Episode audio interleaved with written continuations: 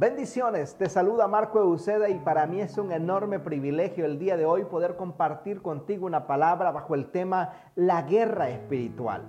Dice la palabra en el libro de Efesios capítulo 6, verso 10 en adelante. Por lo demás, hermanos míos, fortaleceos en el Señor y en el poder de sus fuerzas, vestidos de toda la armadura de Dios, para que podáis estar firmes en contra de las acechanzas del diablo. La pregunta del millón aquí es, ¿qué es guerra espiritual? La guerra espiritual es la lucha para desplazar permanentemente los poderes y las fuerzas demoníacas, eliminar todo su sistema y toda su, supervivencia. Dice la palabra eh, que porque no tenemos lucha contra sangre y carne. Miren la contundencia. La lucha no es contra sangre ni contra carne. Dice que es, sino que es contra principados, contra potestades, contra gobernadores de las tinieblas de este siglo, contra huestes espirituales de maldad en las regiones celestes. Efesios 6:12. Lo primero que tenemos que entender es que nuestra lucha no es con la gente, tenemos un conflicto espiritual con seres sin cuerpo que pertenecen al bando de Satanás, a los cuales no podemos ver, pero son reales. Y podemos discernir su presencia y sus maquinaciones. Ellos necesitan, por ejemplo, un cuerpo físico para moverse en la tierra y llevar a cabo sus objetivos.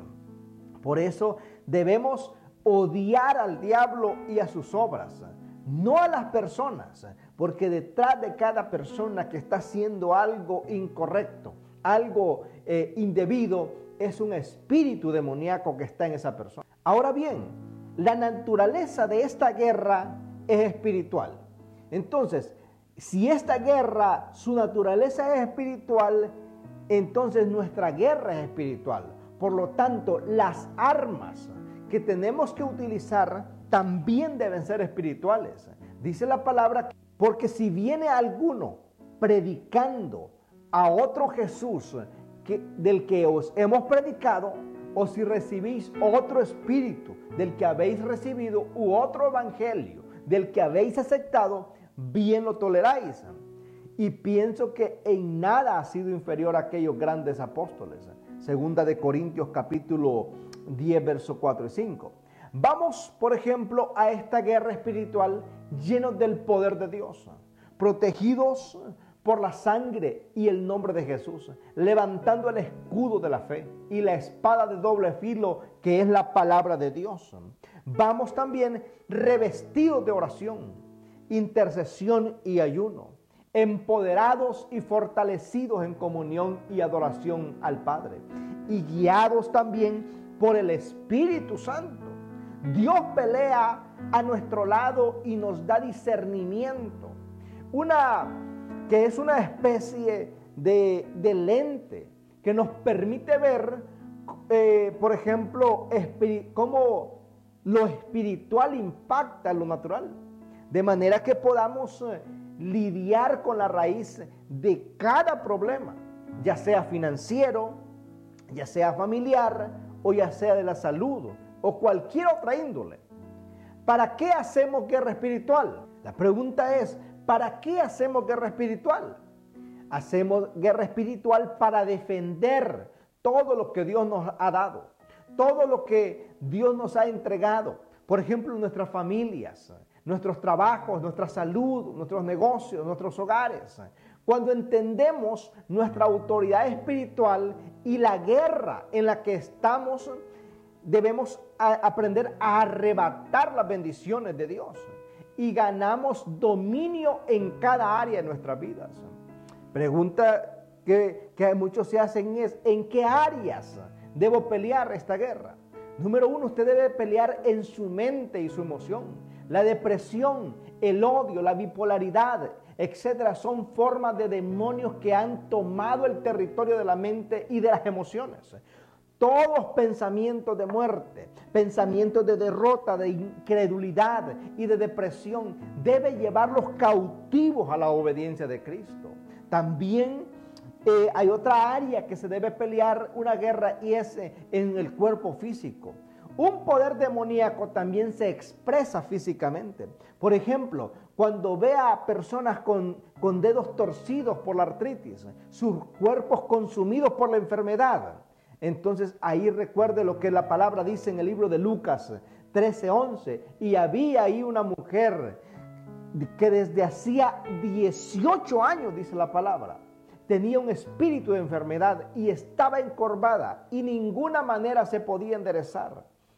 Es por eso que hoy le invito, hoy tome autoridad en el nombre de Jesús y eche fuera todo espíritu demoníaco que ha estado eh, operando, que ha estado trayendo molestias a su vida. Número tres también, hay, otro, hay otra área donde tenemos que hacer guerras espirituales en el área de los, de, la, de los recursos financieros. En este, este es el último refugio que le queda al diablo en la tierra. Por eso se opone tanto a la prosperidad de los creyentes. Les roba la fe, les roba las riquezas y los recursos a fin de, de demorar el avance del reino de Dios en la tierra. Ahora bien, ¿por qué se pelea en esta guerra? Número uno, se pelea por territorios.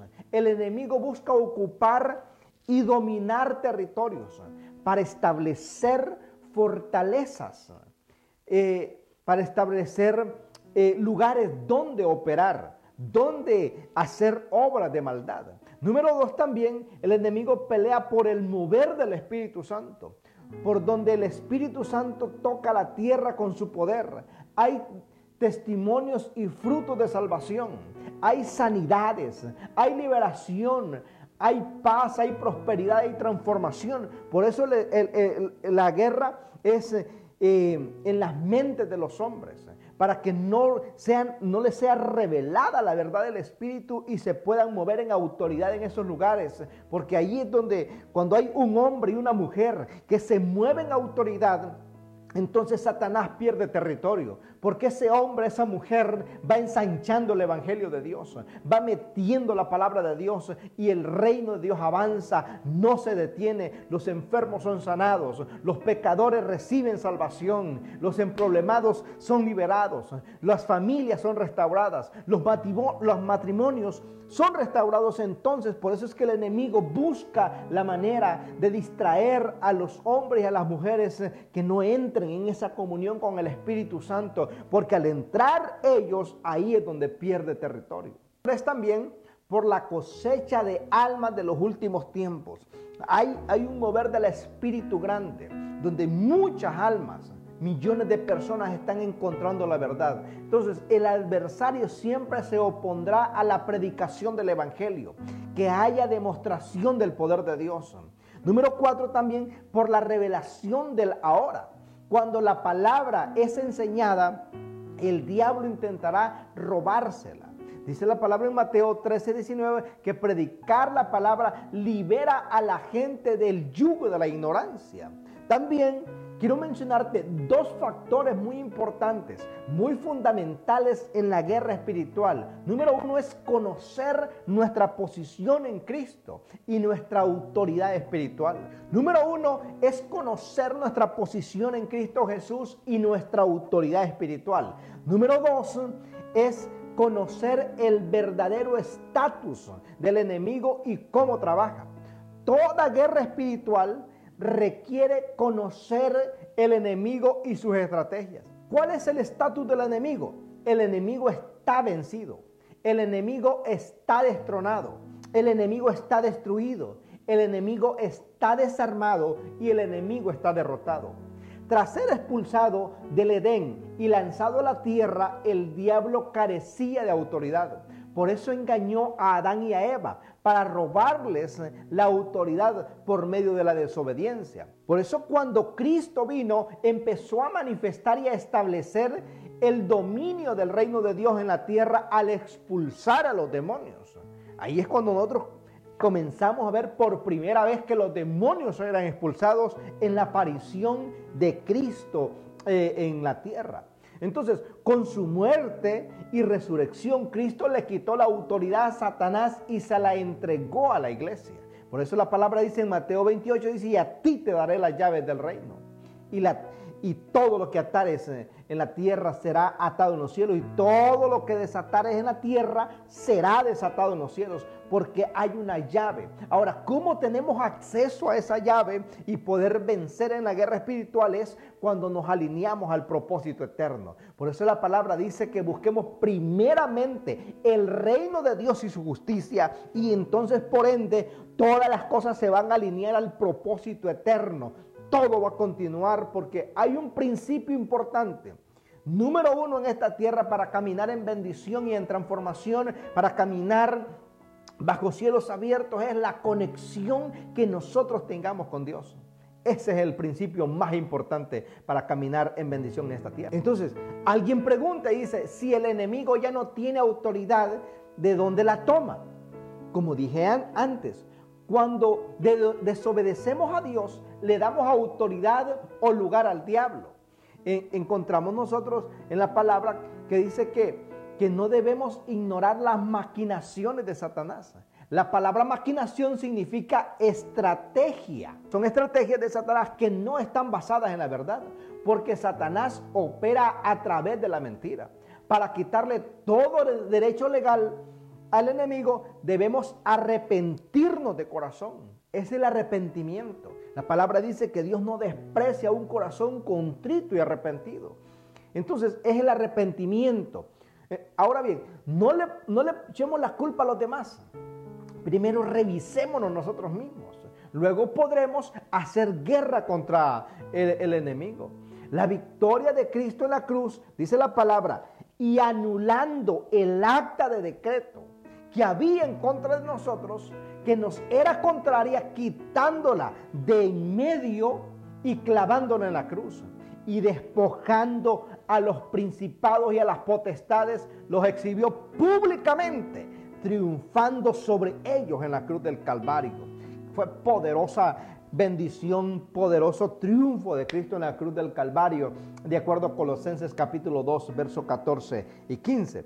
Ahora bien, ya cerrando esto, lo que es acerca de la guerra espiritual, también recordemos que Cristo anuló el acta de decretos. Todas las acusaciones que había en contra de nosotros por todos nuestros pecados, por todas nuestras iniquidades, por todas nuestras rebeliones y las eh, presentes y las futuras, las clavó en la cruz, pagando con su vida. Él exhibió y avergonzó públicamente a las fuerzas del mal y venció a quien tenía el imperio de la muerte, de acuerdo al libro de Hebreos. Entonces vemos en Apocalipsis 12, 11 que dice que nosotros le hemos vencido al enemigo por medio de la sangre del cordero y la palabra del testimonio. Por eso, cada vez que testificamos nosotros de lo que Cristo ha hecho en nuestras vidas, le recordamos al enemigo que está destronado, que está vencido, que está destruido, que está desarmado, que está derrotado porque Cristo nos ha dado la victoria a través de su muerte. Y hoy yo te invito a que repitas estas palabras conmigo. Amado Dios, en este día reconozco que le he dado autoridad al enemigo. Con los dichos de mi boca, con mi mente, con mi cuerpo. Señor, te pido perdón. Límpiame con tu sangre. Ahora mismo soy justificado, soy limpiado, soy santificado por la sangre de Jesús. Declaro que su sangre está sobre mí, está sobre mis finanzas, está sobre mis hijos, está esa sangre, esa sangre de Cristo que renueva todo mi ser y que renueva todo derecho legal que le, ha, que le he dado al enemigo. Y le ordeno a todo espíritu inmundo que se vaya en el nombre de Jesús, porque declaro que de hoy en adelante soy libre de toda opresión y de toda obra del mal. Si esta palabra ha sido de bendición y todavía tú no le has abierto el corazón a Cristo, todavía no le has aceptado al Señor, yo te invito a que hagas esta oración conmigo. Señor Jesús, en esta hora yo me rindo delante de ti, te pido perdón por mis pecados. Escribe mi nombre en el libro de la vida, Señor. Y de hoy en adelante, Señor, yo sé que tú serás mi Padre y yo seré tu Hijo. Y si tú vienes, Señor Jesús, esta noche o este día, yo sé que me iré contigo. Si yo muero, Padre, sé que me iré a gozar contigo, Padre, en el nombre de Jesús. Amén. Si hiciste esta oración, te felicito. Bienvenido a la familia de la fe.